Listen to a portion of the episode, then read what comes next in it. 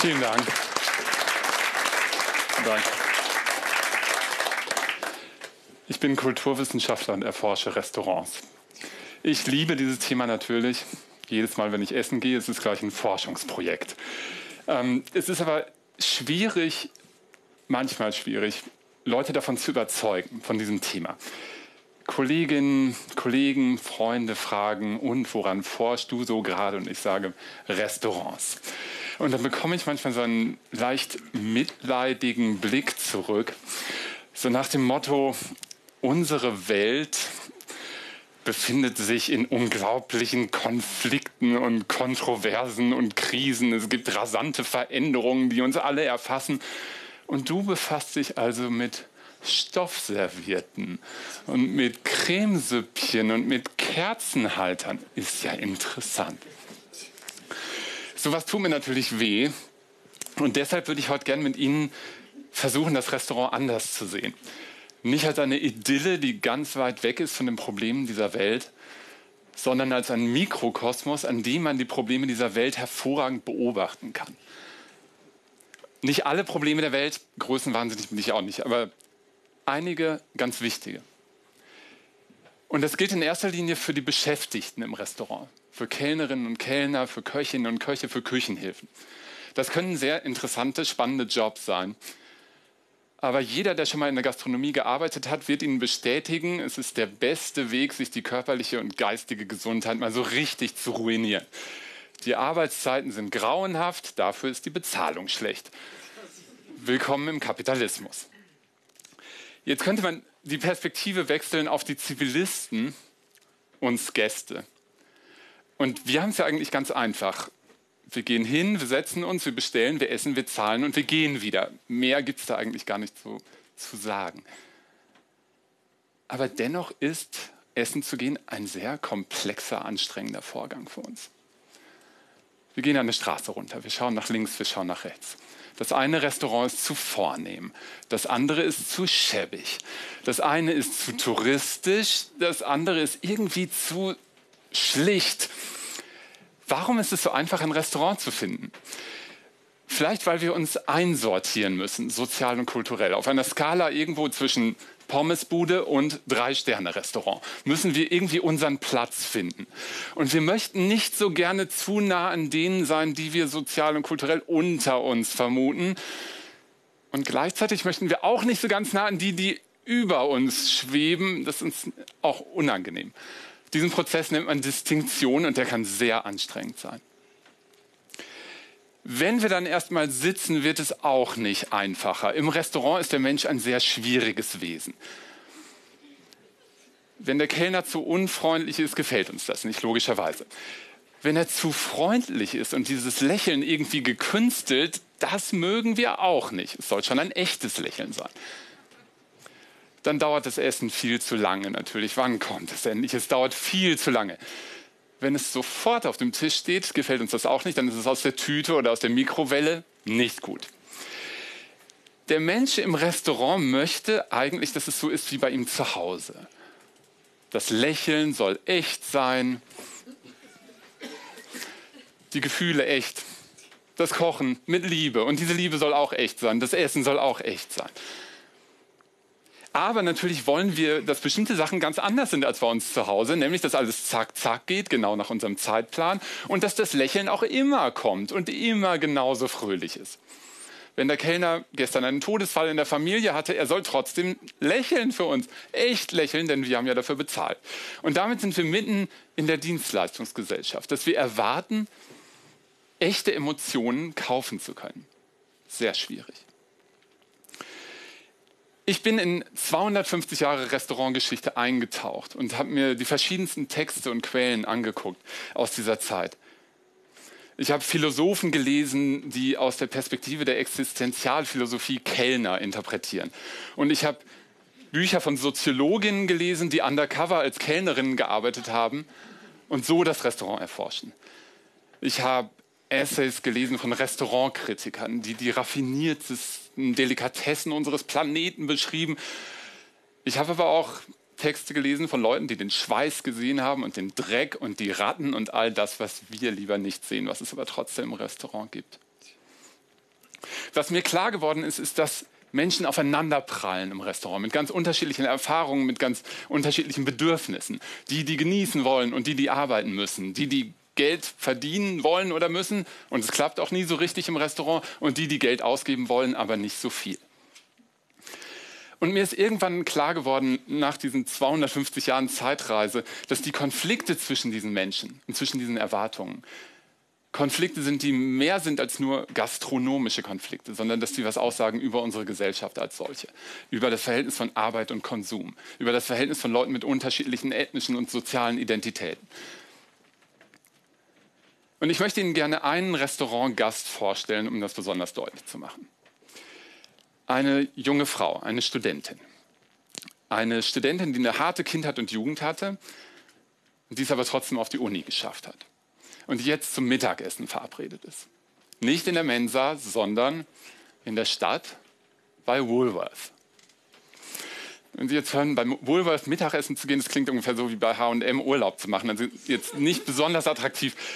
Aber die Geschichte, diese wahre Geschichte spielt nicht hier und heute, sondern in den frühen 60er Jahren in den amerikanischen Südstaaten, in Jackson, Mississippi. Und da ist das Woolworth tatsächlich ein sehr netter Ort, um Mittag zu essen. Es gibt so eine lange, geschwungene, chromglänzende Theke. Es gibt schön gepolsterte Hocker. Es gibt große Spiegel und man sitzt an der Theke und man sieht sich selbst beim Essen zu und man sieht seinen Nachbarn und fremden Leuten beim Essen zu. Man schaut den Kellnerinnen zu, wie sie arbeiten. Also wirklich der perfekte Ort, um Mittagessen zu gehen. Und so kommt diese Studentin, Anne Moody heißt sie, zu Woolworth und sie geht erst ein bisschen shoppen mit ihren Freundinnen und dann gehen sie zu dieser Theke und sie setzen sich auf die schönen weichen Hocker an diese schön glänzende Theke und sie sehen sich im Spiegel an, diese jungen Frauen. Und die Kellnerin dreht sich zu ihnen um und schaut sie an und dreht sich wieder um und macht das Licht aus und flieht. Was ist passiert? Die Kellnerin hat gesehen, Anne und ihre Freundin sind schwarz und sie sitzen an der Theke, die nur für Weiße bestimmt ist. Und das ist auch kein Zufall oder kein Versehen. Sie wollen protestieren gegen die Rassentrennung in den Südstaaten in den frühen 60er Jahren. Also bleiben Sie sitzen und warten weiter darauf, bedient zu werden. Nach und nach füllt sich dieses Restaurant, mehr und mehr weiße Gäste kommen rein und sie beginnen, diese jungen Frauen zu beschimpfen. Dann beginnen sie, diese jungen Frauen zu bewerfen mit Donuts, mit Kuchenstücken. Sie schmieren ihnen Senf und Ketchup ins Haar. Ein junger Mann greift Anns Haare, reißt sie vom Hocker, schleift sie durchs Restaurant in Richtung Ausgang. Sie hat für solche Situationen trainiert. Als er sie loslässt, steht sie einfach wieder auf, geht zurück zu dem weich gepolsterten Hocker, setzt sich an die Theke und wartet weiter darauf, bedient zu werden.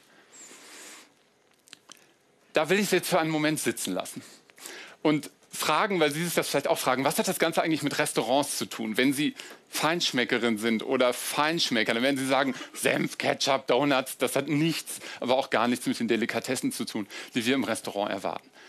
Wo ist das Essen? Und ich gebe Ihnen recht, Delikatessen sind es nicht. Aber trotzdem geht es hier ganz zentral ums Essen in dieser Geschichte. Im Restaurant, ob bei Woolworth in Jackson, Mississippi oder in jedem anderen Restaurant, machen wir etwas sehr Intimes. Wir genießen, wir kauen, wir schlucken und wir machen das im öffentlichen Raum. Und ich glaube, dieser Zusammenhang von privatem, intimen und Öffentlichkeit, der macht das Restaurant zu seinem entscheidenden Ort für ein Zugehörigkeitsgefühl. Wenn man in einem Restaurant sitzt und sich da wohlfühlt, dann fühlt man sich der Gesellschaft zugehörig. Und in den 250 Jahren Restaurantgeschichte da hat es immer wieder Kämpfe um Zugehörigkeit gegeben, die ganz wichtig waren. Das fing in den 1760er Jahren an. Da gab es die ersten Restaurants in Paris, die ersten Gaststätten, in denen es Speisekarten gab. Und da hungerten die Massen auf den Straßen und in diesen Restaurants, da saß die Elite und sie löffelten ganz feine Süppchen aus noch viel feineren Porzellanschälchen. Sie gehörten dazu, die hungernden Massen gehörten nicht dazu. Die deprimierendsten Geschichten von Zugehörigkeit im Restaurant, Sie können es sich denken, äh, lernt man, wenn man das nationalsozialistische Deutschland studiert.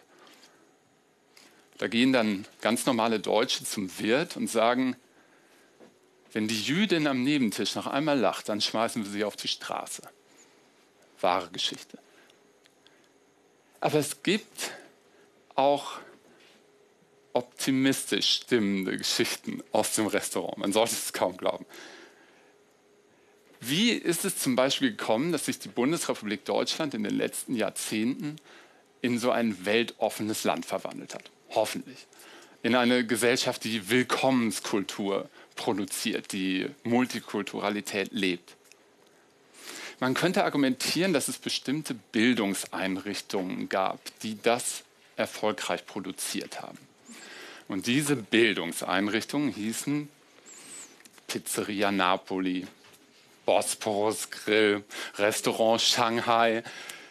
Man könnte argumentieren, dass Bundesdeutsche in diesen Restaurants herausgefunden haben, dass andere Lebensstile, dass andere Sprachen, andere Geschmäcker, dass es nicht Bedrohungen sind, sondern dass es das eigene Leben bereichern kann.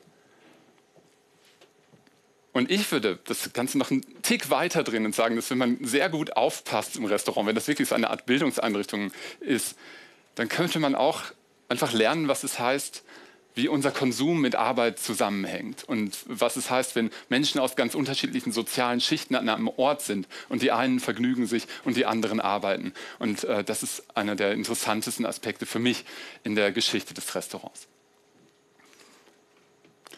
Aber ich wollte Ihnen natürlich noch etwas zu Anne Moody sagen, die an dieser Theke sitzt. Und die Stimmung wird immer aggressiver, aber irgendwann erhält sie freies Geleit sozusagen. Also sie kommt aus dem Woolworth raus und sie steht auf der Straße und sie hat an diesem Tag noch zwei Termine. Sie geht noch in einen Schönheitssalon. Da lässt sie sich den Senf und das Ketchup aus den Haaren spülen und sich schön machen. Der zweite Termin ist in einer Kirche in Jackson, Mississippi. Und diese Kirche ist bis auf den letzten Platz gefüllt. Die gesamte afroamerikanische Community von Jackson sitzt da. Und Anne Moody, die mittags beschmiert wurde und an den Haaren über den Boden geschleift wurde und beschimpft wurde, betritt diese Kirche und alle applaudieren ihr. Minutenlang applaudieren nur ihr, dieser Heldin des Restaurants. Und ich glaube, man kann sich an ihr ein Beispiel nehmen, wenn man sich für mehr interessiert als für Stoffservierten und Cremesüppchen und Kerzenhalter. Vielen Dank. Danke.